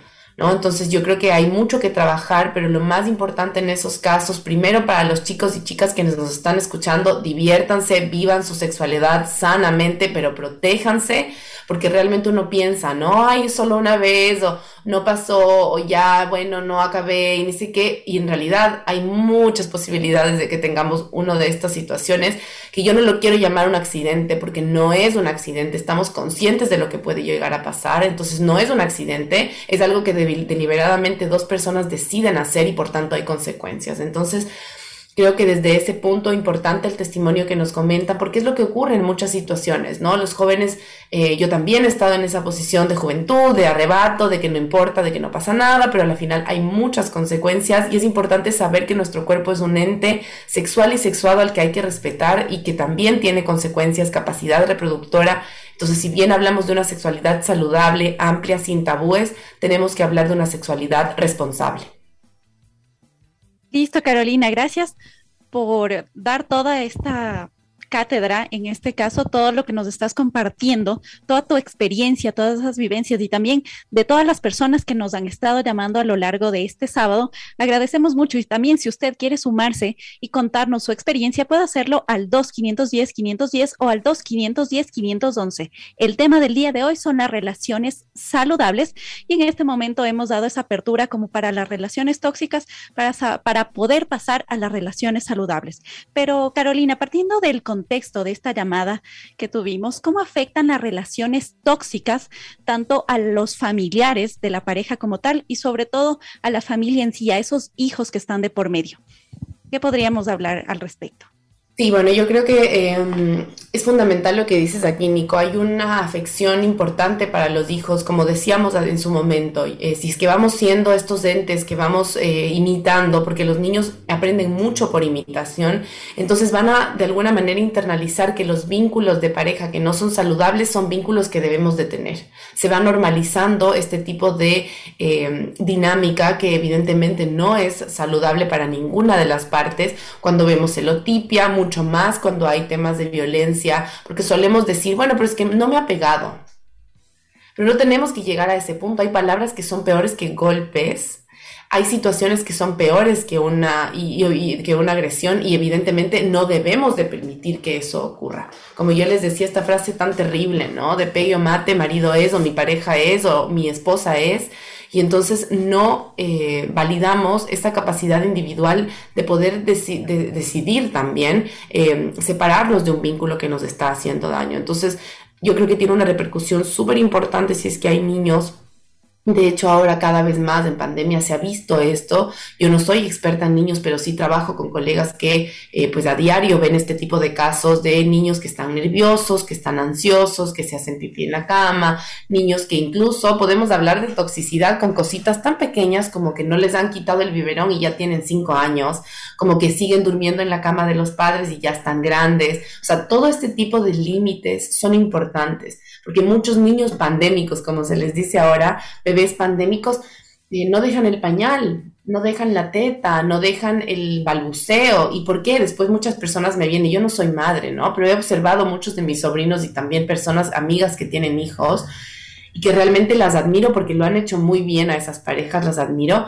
Eh, ¿Y cuál es eh, esa distinción? Que estas parejas, incluso en momentos de mini toxicidad, como se dice, ahí le voy a dejar dormir aquí a mi hijito el día de hoy.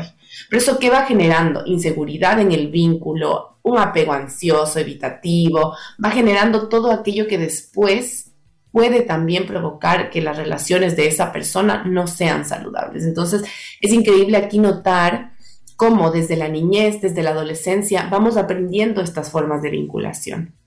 Y es por eso que aquí les hablamos a todos, les hablamos a los que tienen 10 años, a los que tienen 15, a los que tienen 20, a los que tienen 50, porque vamos aprendiendo respecto de las relaciones y evidentemente con más años de experiencia vamos adquiriendo esa sabiduría. Ojalá en cuanto a cómo mantener un vínculo saludable, saber que nuestras relaciones obviamente están dotadas por esa, esa, em, esa toxicidad si es que no ponemos límite, si no hablamos claro, que es muchas cosas que también vamos enseñando a nuestros pequeños y al sistema familiar, o sea, una relación defectuosa de por sí, si es que es la que sostiene todo el sistema familiar, evidentemente esos hijos, esos nietos, esos sobrinos, esos tíos no van a tener una buena comunicación y va a repercutir en todo el vínculo familiar como tal. Carolina, hace un momento también conversamos sobre, bueno, tenemos ya cuando se separan estas parejas, cuando la terapia ya no puede remediar esto, eh, se convierten también, bueno, en ex parejas tóxicas, a pesar de que hayan tenido este, esta terapia tal vez por obsesión o cosas por el estilo, se hacen esposos o ex esposas tóxicos. Y en este caso tal vez podría llegar a ser mamás o papás negligentes. ¿Qué nos puedes comentar en este sentido? ¿Cómo afecta que, bueno, ya estando separados sean ex, ex parejas tóxicas? Cuéntanos un poco sobre esto. Sí, yo creo que aquí también hablamos justo, ¿no? De proteger el mejor interés y el interés superior de los niños. En los que aquí las psicólogas y psicólogos tienen un papel súper importante. Es por eso que yo a mis, a mis colegas que trabajan en, en, niñez y adolescencia les admiro un montón, porque nosotros sí somos ente de denuncia. Es decir, si yo ya veo que hay una negligencia por parte de alguna de las, eh, de las partes, sea padre, madre, cuidadores, y el niño o la niña está teniendo repercusión, nosotros como psicólogos sí tenemos esa potestad de poder denunciar ante las autoridades. De hecho, yo conozco algunos casos en los que, como tú decías, Cami, pues hay justamente esta situación, o sea, hay mucha negligencia eh, por manipulación, es solamente por querer fastidiar al otro.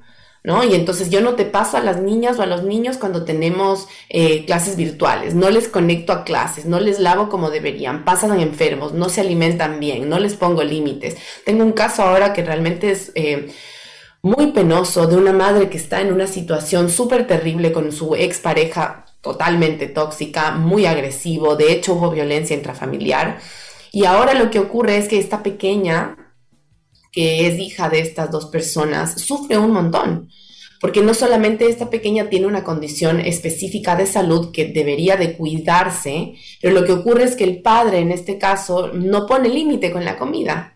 Entonces, por ejemplo, ¿no? Ocurre esta negligencia en la que la niña va pesada y tiene, no sé, pues por ejemplo, pesa 40 kilos, me pongo un ejemplo, ¿no? Y llega pesando 45 en una semana en la que se queda con el padre y ella está al borde de una diabetes infantil. Entonces, este tipo de situaciones en las que el padre quiere molestar a la madre y no le hace caso y no se ponen límites y no se pone la mascarilla y hay una persona vulnerable en casa de la madre, estos casos son abiertos para denuncia. Evidentemente nosotros como psicólogos somos ese ente que puede denunciar porque tenemos esas habilidades terapéuticas, pero tiene que ser la persona quien tenga que estar de acuerdo. ¿no? Ahora, cuando hay un tema de un niño de por medio, ya no tienen que estar de acuerdo los padres. Nosotros como psicólogos no nos podemos volver cómplices de esa violencia intrafamiliar y esa negligencia infantil. Es importante recalcar que aquí la integralidad entre todas las, entre todas las profesiones. Aquí en este caso estamos con una psicóloga, la doctora Carolina Andrade, pero también entran varias especialidades más. En este caso entra la parte legal, entra la parte médica también y entra todos esos profesionales que tienen que asistir tanto a los involucrados como a los ofensores en este caso. Y es bastante importante y es para eso que nosotros hacemos de estos programas. Nosotros como Juventud Online estamos aquí para ayudar y para estar con toda la ciudad ciudadanía y también dar ese aporte, ese granito de arena a la sociedad. Y es por eso que también amigos y amigas les recuerdo nuestros números y nuestra línea de contacto aquí a su programa Juventud Online al 2510-510, 2510-511, que es la línea directa aquí a su programa Juventud Online. Y le recuerdo que el tema del día de hoy son relaciones saludables. Y a propósito, si usted prefiere escribirnos un mensajito, puede hacerlo a nuestras redes sociales que nos encuentra como Hora Libre Pura Expresión Juvenil o también como Sábado Loco y los reporteros populares. Pero así, Carolina, ya hemos hablado un poco de todo y también la pregunta del millón que nos han estado escribiendo por interno es cómo salir saludablemente de una relación tóxica. ¿Cuál es el primer paso a seguir? para salir de una relación tóxica saludablemente. Yo creo que aquí hay muchas aristas, pero lo más importante, primero darnos cuenta de que estamos en una relación tóxica. Ese es el primer paso, porque cuando estamos inmersos en una dinámica relacional compleja, tóxica, digamos la no saludable, yatrogénica, como la queramos llamar, eh, lo importante primero es saber que estamos en una relación tóxica. ¿Ya? Porque cuando estamos inmersos en esta dinámica, muchas veces lo que ocurre, como les decía, nos vamos aislando de todos nuestros vínculos. Y el único vínculo que yo tengo es el vínculo con mi pareja. Y como hay esta manipulación, celotipia, todo de lo que ya hemos hablado antes, evidentemente es difícil denunciar. O sea, yo aquí no digo que sea sencillo. Hay muchas personas que viven y quizá nos están escuchando y no se animan, pero ya están con el dedo en el, en el, en el teléfono. Y es por eso, porque hay una manipulación tan fuerte de por medio que yo no tengo esa capacidad, al menos no evidente, de mirar que estoy en una relación tóxica. Pero ¿qué es lo que ocurre después? puedo yo tener estos recursos y por eso yo a esta madre que estaba muy cansada, ¿no? Que nos llamaba de amaguaña y decía, ya no quiero más esta relación con mi hijo, etcétera Em, yo el consejo que le doy es que no se aleje de ese hijo. ¿Por qué? Porque cuando vamos alejándonos, si yo ya voy viendo que mi hijo, mi hija está en una relación potencialmente tóxica, si yo ya veo que mi amiga está en una relación tóxica, si yo ya veo que mi hermano, que mi... Es importante no dejar sola a esa persona. Por más de que nos muramos de las iras, ¿no? Es como el típico amigo que te llama todo el rato a decirte, oye, ya cortamos, oye, ya volvimos, oye, ya cortamos, ¿no? Y es como, ya me tienes harta. Pero lo importante es no dejar sola a esa persona porque nosotros podemos ser ese vínculo que le ayude a, amiga, date cuenta, ¿no? Ya, no más allá, ya tenemos que salir de esta situación y justamente importante el poder ser ese, ese vínculo que, que le haga saber a esa persona que no está sola ¿no? Porque cuando hay una relación tóxica, cuando hay violencia de por medio, suele haber este factor de soledad muy fuerte, en el que la persona se, siente totalmente aislada, se, se, siente un bicho en el medio del desierto, que nadie lo va a ver, que nadie lo va a escuchar, y realmente hay muchas personas que estamos aquí escuchando, y ese es el valor tan importante de la psicoterapia, el poder escuchar y quizá dar ese rayo de luz. Por eso aquí una cuñita publicitaria, eso es lo que significa Inara. Inara significa rayo de luz en árabe porque yo en serio pienso que la terapia puede ser eso, puede ser ese rayo de luz que le permita a la persona salir de esta situación de oscuridad, sea cual sea, sea una relación tóxica, sea una relación en la que hay infidelidad, sea una relación en la que ya no se siente escuchada, sea una relación en la que se siente maltratada, maltratado. Aquí hablo para todos porque realmente hay muchas relaciones en las que no solamente el agresor, cuando hay violencia basada en género, no, el, no solamente el agresor es el hombre, sino también la mujer, viceversa. Es decir, aquí tenemos que apostar a todos y yo les diría que realmente eh, encontrar ese balance es lo primero, ¿no? Saber que estoy en una relación tóxica. Después, eh, dotarme de personas que me puedan ayudar sea la terapia, ahora por suerte con el auge de la tecnología, pues estamos mucho más cerca de las personas, con programas como estos también. Se empieza a ver la importancia de la psicología y la salud mental en general en la salud pública, debe ser una política pública la salud mental. Y es por eso que... Eh, debemos de estar en consultorios, debemos de estar en las casas somos, debemos de estar en los, en los dispensarios médicos. O sea, el factor psicológico de toda la violencia basada en género, basada en relaciones, basada en toxicidad, está todos los días circulando por la calle. Y lo importante es cómo nosotros, tal cual como el virus, entonces es importante cómo nosotros desde la psicología, desde la asistencia social, desde la radio, desde la comunidad, podemos apoyar a esas personas para que logren salir de estas situaciones de vulnerabilidad. Y yo les digo, se puede, porque yo también he trabajado con personas en situación de vulnerabilidad, movilidad humana, inmigrantes, refugiados entonces se puede generar un vínculo de apoyo en el que la persona en su propia comunidad, porque ya no es hablar de que, bueno, somos extranjeros, soy de Guayaquil y entonces por mí ya nadie le importa, o soy del Carchi y nadie sabe en Quito cómo, o sea, todos somos comunidad y finalmente la interculturalidad y todo lo que estamos generando con este tipo de espacios nos permiten salir de estas relaciones. Entonces, podría irme una tarde entera hablándoles de cómo salir, pero yo creo que esos son los dos puntos más importantes. Saber que estoy en una relación tóxica y generarme una comunidad, acercarme nuevamente a eso que me hace sentir seguro, segura como para poder denunciar en caso de que estemos en una situación de violencia. Así es, amigos y amigas, estas son las recomendaciones para que ustedes puedan dar ese paso importante para salir de una relación tóxica, porque eso afecta tanto personal, profesionalmente, también a nuestro entorno. Así que también a la familia, no dejen solo a estas personas que necesitan de su ayuda. Bueno, quiero mandar un saludo a Ángela Cuichán que nos ha mandado un mensaje en nuestras redes sociales, en el Facebook Live. Gracias Ángela por siempre estar pendiente de Juventud Online.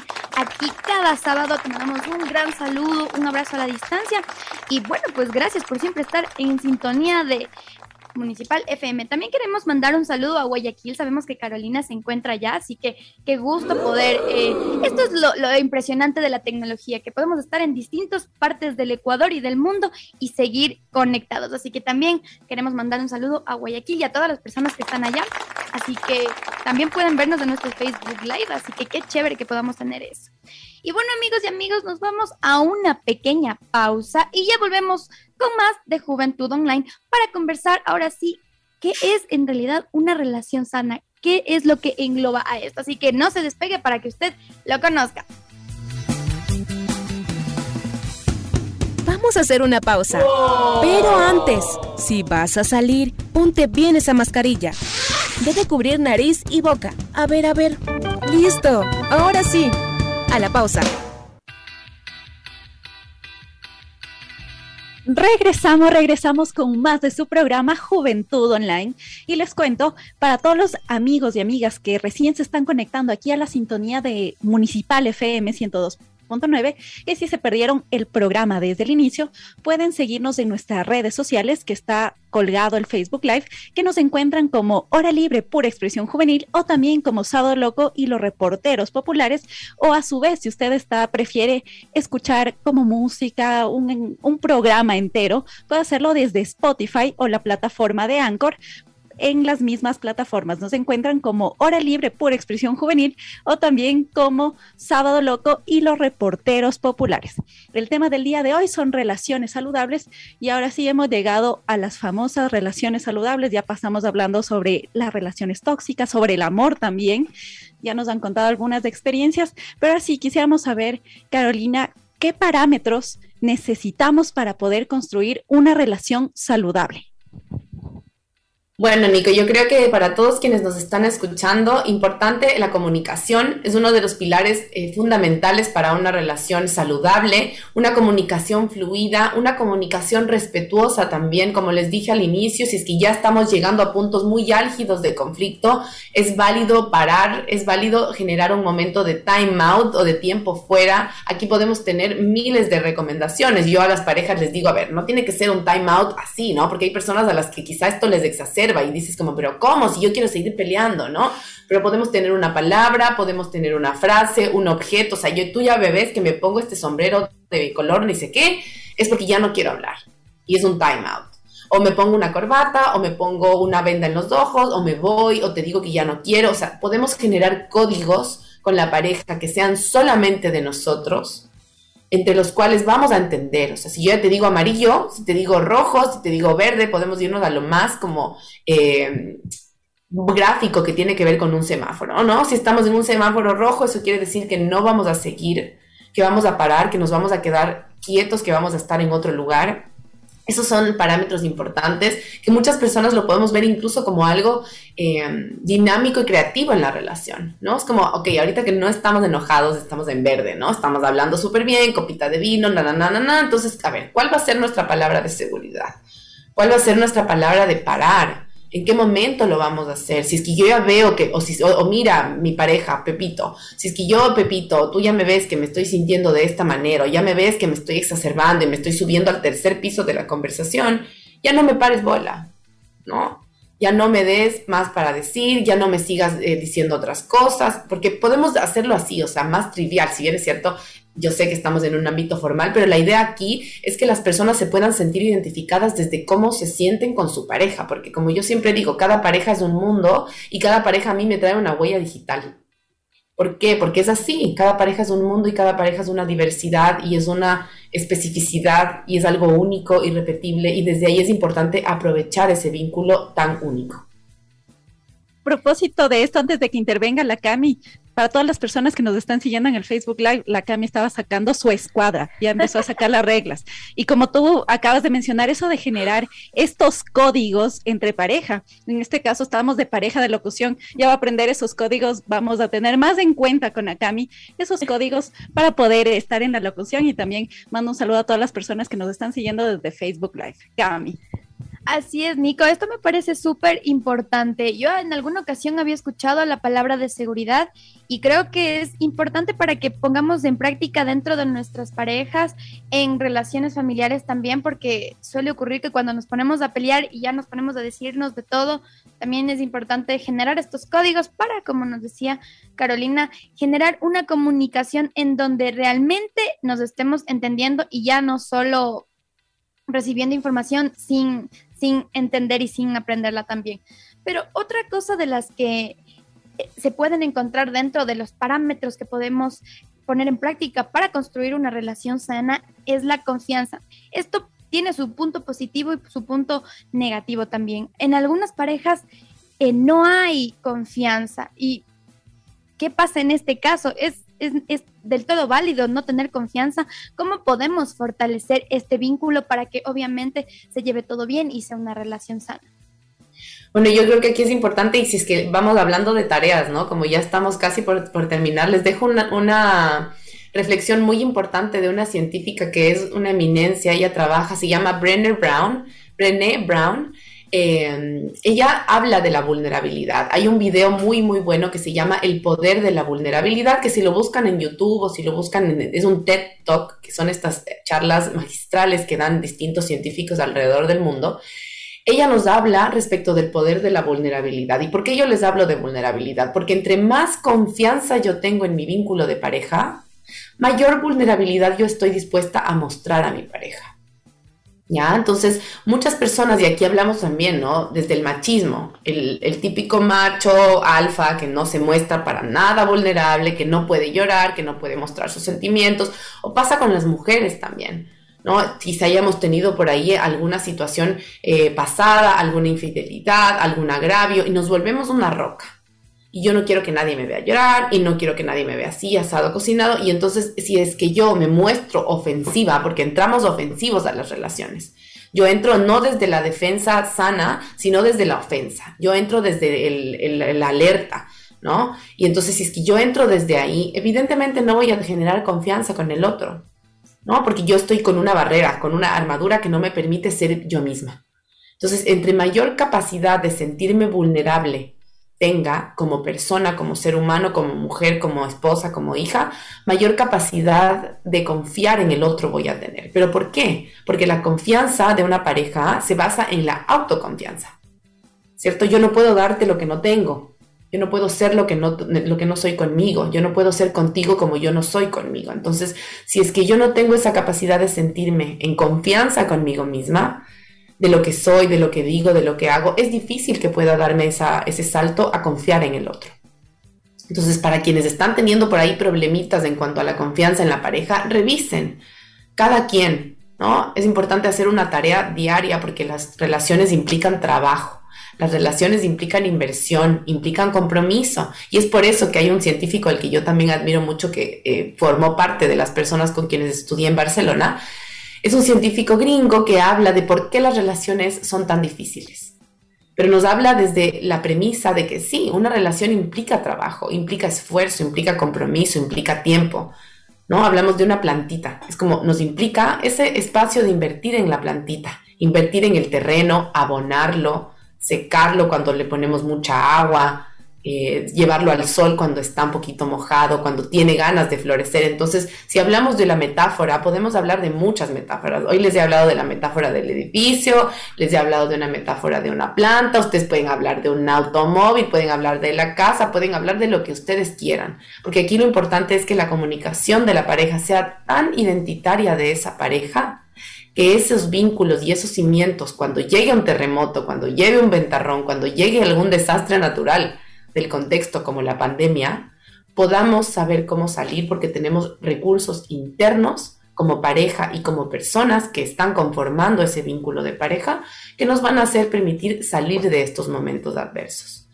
Y es por eso que ahora también cuando hablamos de relaciones saludables, hablamos de parejas no necesariamente de mucha duración, pero hablamos de parejas que se han permitido conocerse desde lo profundo no solamente desde lo bonito, desde el estar perfumados, desde, desde, el salir a una cita, porque eso no es una relación real.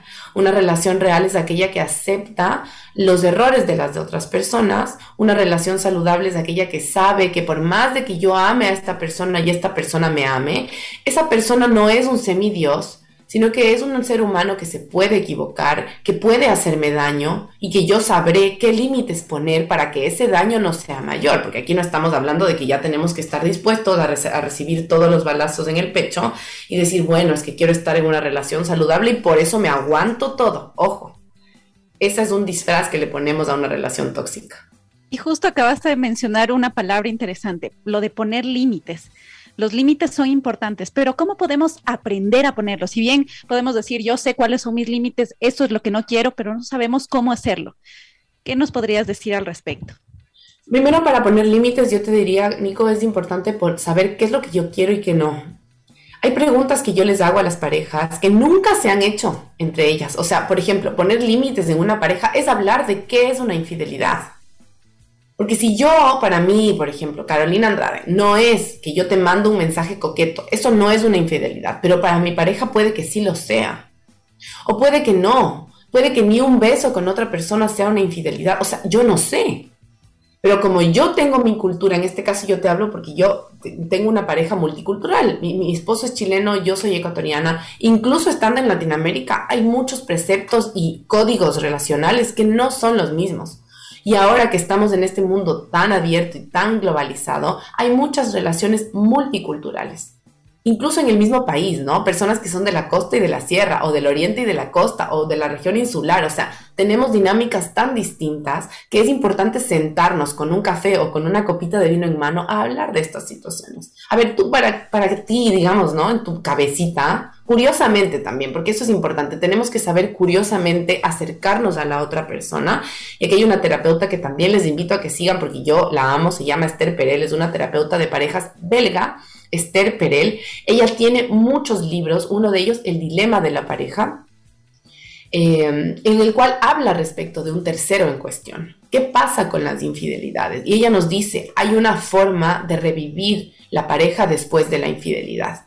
Uno puede casarse con la misma persona muchas veces porque decides volver a renovar ese vínculo más allá de una infidelidad. Entonces, ¿a qué voy con esto? Una infidelidad no necesariamente puede ser el acabose de una relación, dependiendo de si es que yo ya tuve esa conversación previa. Así pongo límites, hablando, diciendo lo que me gusta, lo que no, aquello que yo estoy dispuesta a ceder, eh, aquello en lo que no, temas negociables, temas que no son negociables. hay personas que llegan a terapia y me dicen claramente enfrente de su pareja, yo no estaría dispuesta nunca a em, pasar por alto una infidelidad. Y ahí yo les digo, pero a ver, ¿qué es una infidelidad?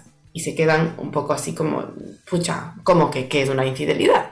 Y les digo, sí, porque una infidelidad puede ser mirar a alguien con una mirada ya coquetona, o puede ser mandar un mensaje, o puede ser ya tener relaciones sexuales, o puede ser tener un beso, o sea, ¿qué es la infidelidad? Así como qué es un agravio, qué es un insulto, qué es una falta de respeto, como yo, yo Carolina, sé que tú me estás teniendo respeto, como yo Pepito, sé que tú estás siendo respetuosa conmigo, o sea, este tipo de cosas que se dan muy por sentado, eso es importante conversarlo, obviamente no en un ámbito de pelea. Así es como yo voy poniendo límites, pero si yo no soy capaz de saber qué es lo que me gusta y qué no, y qué estoy dispuesta a negociar y en qué no, es difícil que yo pueda guiar a la pareja a esos límites. Entonces, hablamos de los mapas del amor. Hay un post que hice y les invito a ver en mi perfil, que es justo un juego de pareja que es los mapas del amor.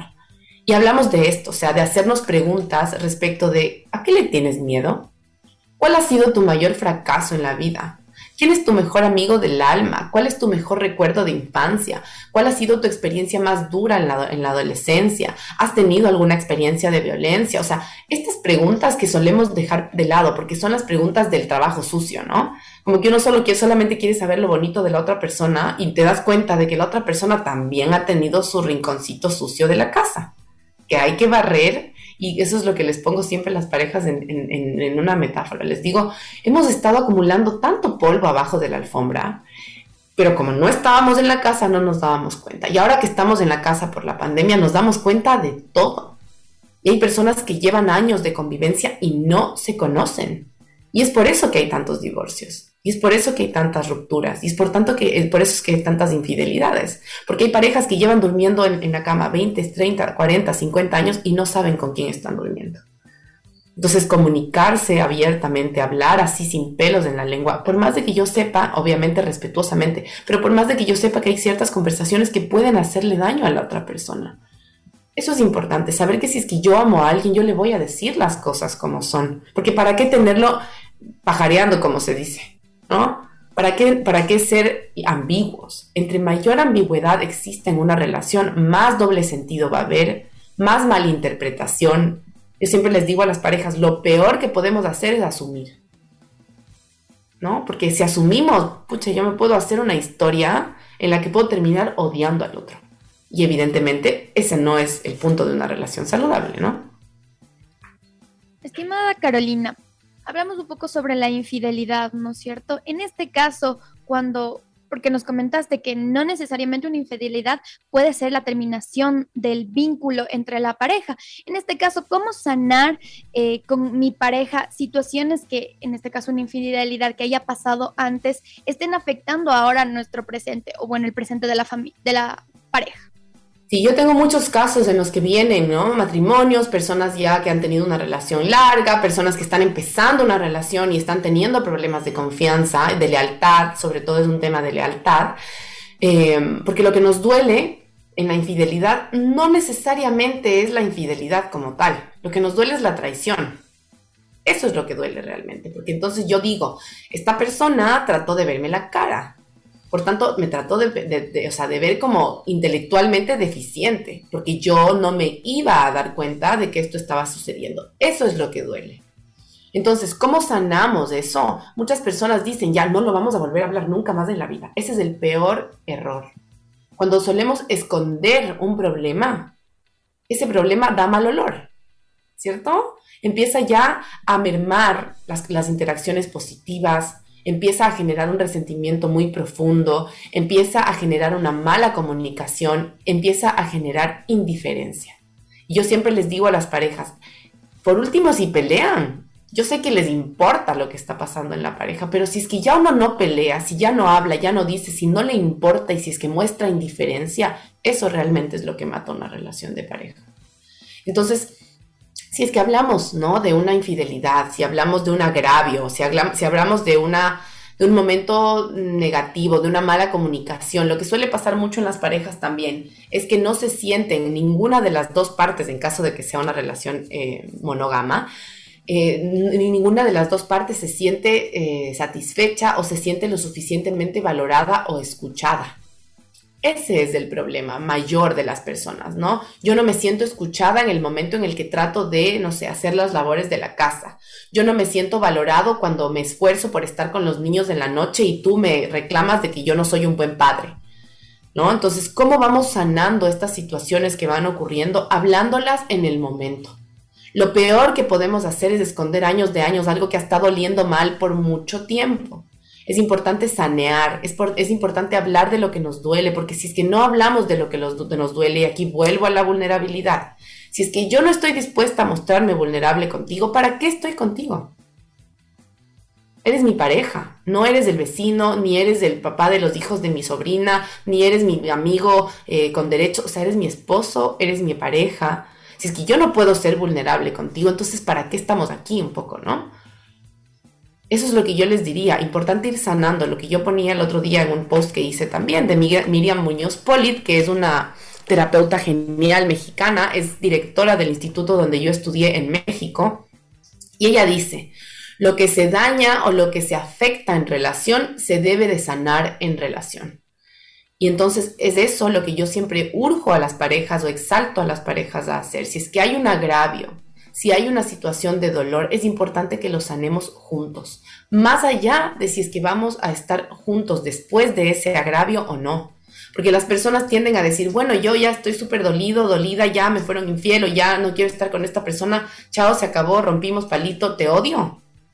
Pero ese odio o ese resentimiento se queda con esa persona. No se queda con la persona que ya se fue, no se queda con la persona que ya fue infiel, se queda conmigo y empieza a mermar mi capacidad de relacionarme con otras personas, porque yo tengo todo este bagaje emocional y todo este rinconcito sucio, como les decía, que hay que barrer, que no me doy la oportunidad de barrer porque tengo miedo, porque me sentí muy dolida, porque me sentí muy engañada y pienso que todo el mundo va a ser igual. Y eso a la única que hace daño es a mí. Entonces yo les diría, ¿se sana en relación? Sí, pero incluso estando en soltería, incluso habiendo tomado la decisión de un divorcio o de una separación, es importante sanar.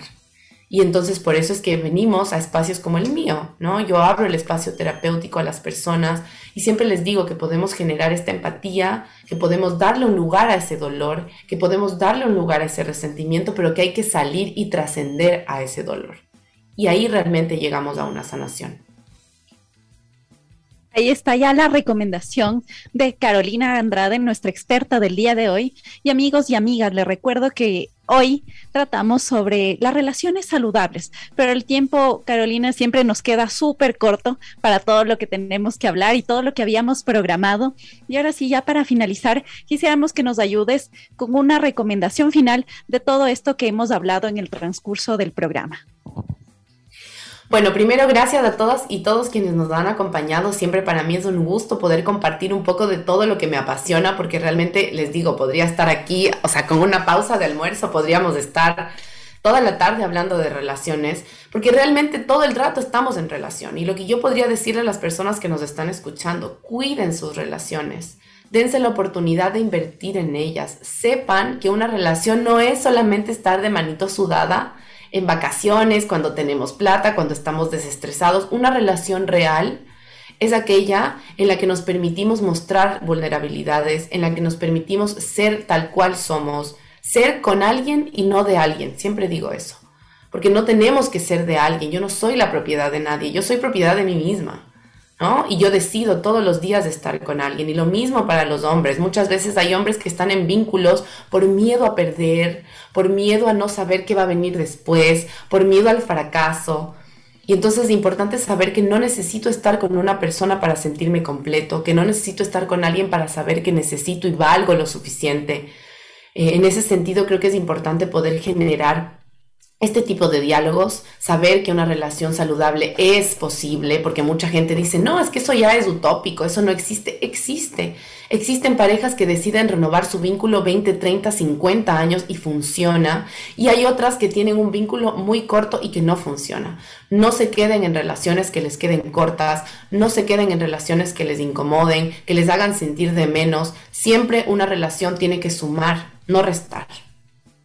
Y por último, tus contactos. ¿Dónde se contactan contigo? ¿Redes sociales? Sí, bueno, me pueden contactar en mis redes sociales como Inara, Inara con i latina, punto psicología, tanto en Instagram como Facebook, psicología con P. Me pueden contactar también vía correo electrónico, Inara Psicología, todo unido, arroba eh, gmail.com o también por WhatsApp al 095 861 3344. Así es. Bueno, Carolina, te agradecemos muchísimo por habernos acompañado este sábado para hablar sobre relaciones saludables. Ha sido un programa muy enriquecedor, tanto para nosotros como equipo, para todas las personas que nos están escuchando. El tiempo se nos ha acabado, pero esperamos que en una nueva ocasión nos puedas acompañar. Así que, amigos y amigos, soy Cami Becerra. Los esperamos en un nuevo programa de Juventud Online. Gracias por siempre estar aquí en Municipal FM junto a nosotros, Juventud Online. Nico. Mi nombre es Kimberly Nicole y nos vemos el próximo sábado con más de su programa Juventud Online aquí por Radio Municipal 720 AM y 102.9 de Municipal. Ya regresamos. Chao, chao.